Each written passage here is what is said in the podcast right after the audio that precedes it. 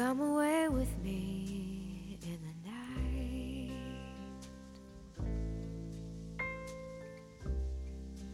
Come away with me, and I will write you a song. 大家好，欢迎收听商业摄影聊聊天，我是老陆。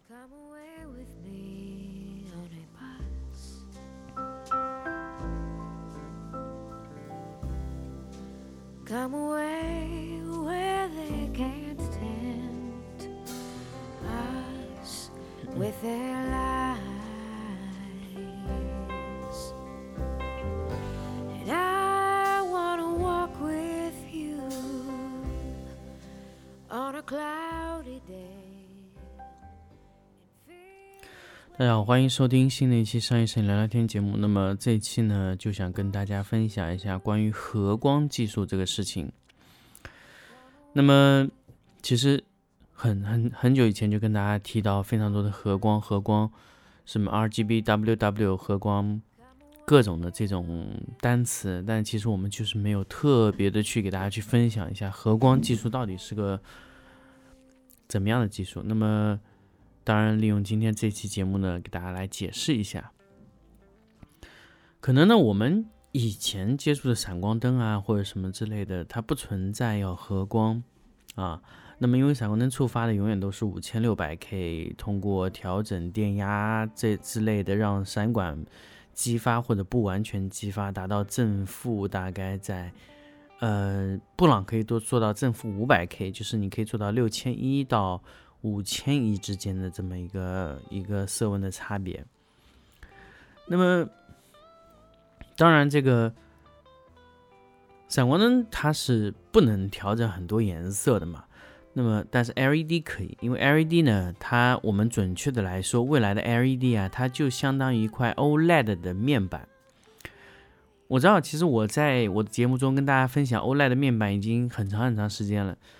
OLED 的面板呢，其实就是一种，嗯，可以说是自发光嘛。那你就是 RGB 这种元件去达到的效果。大家知道，其实原来我们用的面板是 RGBW 的面板，现在都是 RGB 了，没有 W 这个元件。为什么呢？因为我和几个厂家的联系啊，就是确认以后，现在就是 RGB 面板，没有 W 了。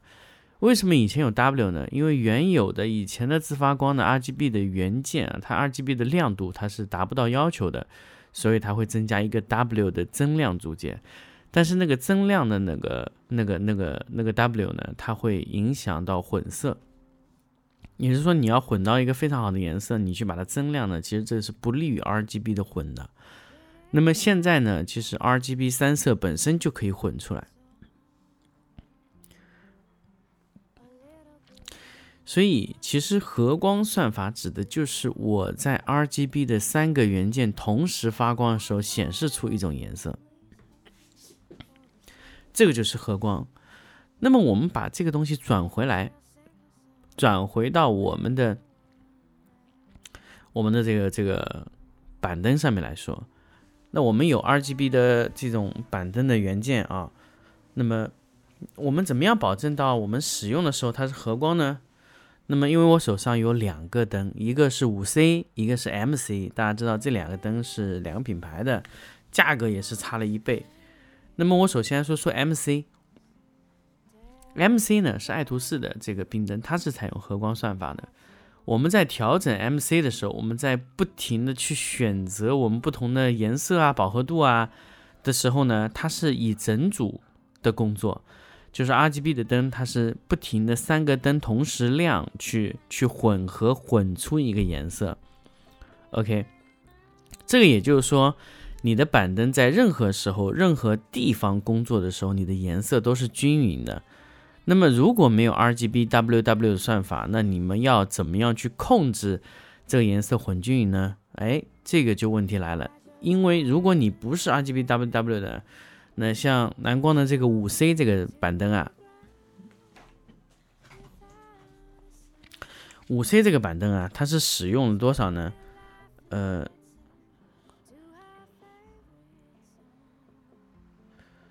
它总共用了五十颗灯珠，五十颗灯珠呢，其中有一二三四五六七八，它有八颗灯珠呢是 RGB 灯珠。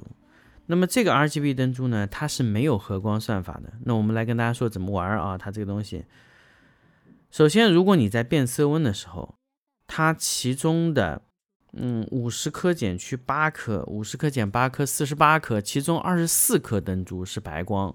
那这个白光呢，最高能去到七千 K，啊，另外一个呢，最低能去到三千二百 K，所以你在变色温的时候呢，就是两个灯珠交替切换，得到，呃，得到一个，嗯，色温。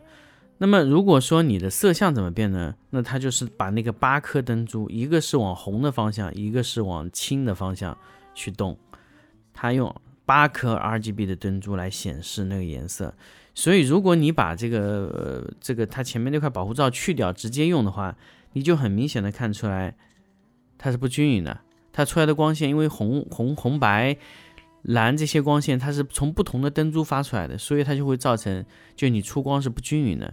但是如果你是在一个灯组里面去控制的话，哎，那它就非常均匀。那么合光算法就是让你做到你在任何地方工作，它都是在同一个灯珠里去做的。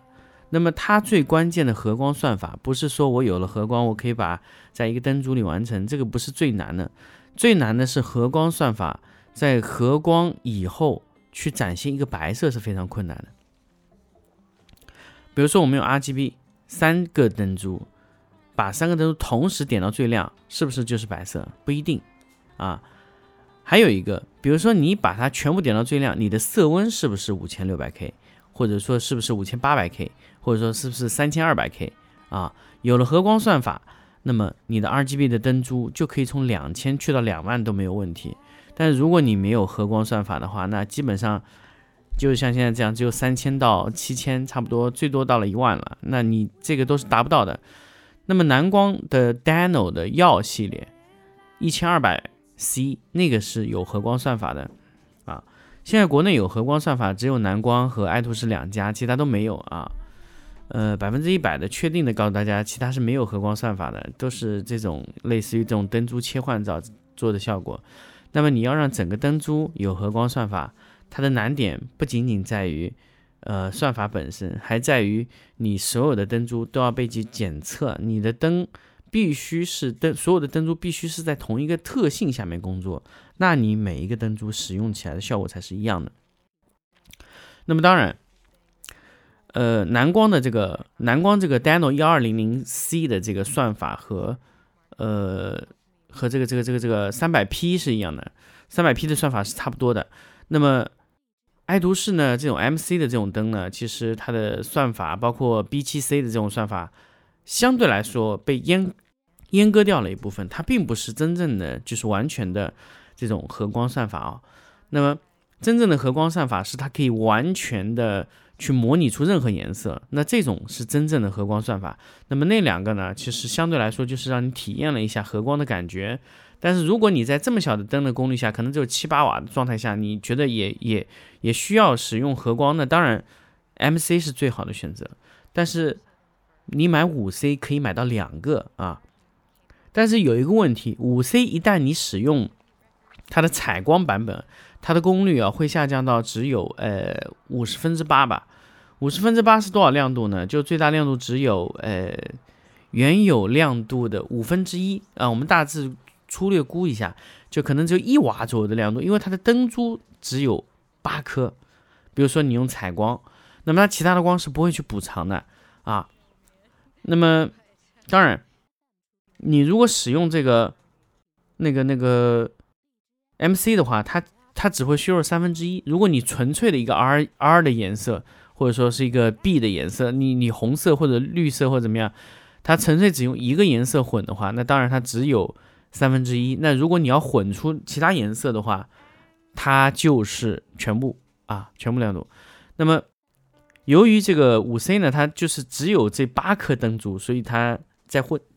混采光的时候会非常不友好，它的功率会非常小啊。当然，这个只是一个混采光的时候一个缺陷啊。那么，由于它这个价格只有它一半。我觉得如果你只是把它当成一个双色温的这种板灯，再附带了一点呃这种有颜色的这种灯的效果呢，那我觉得还是值得购买的，因为它这个价格还是非常便宜。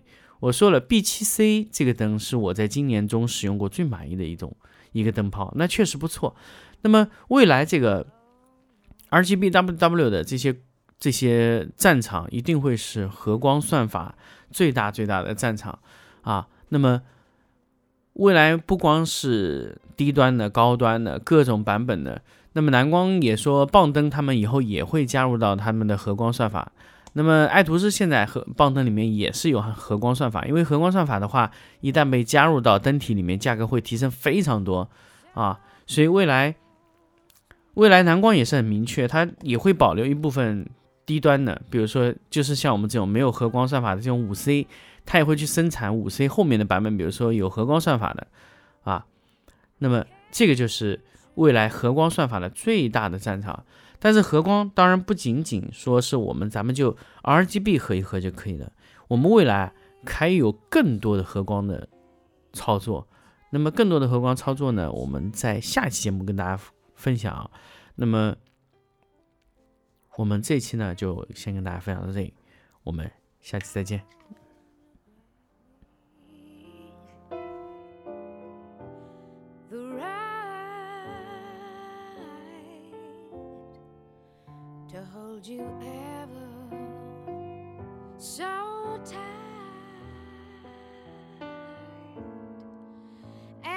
to feel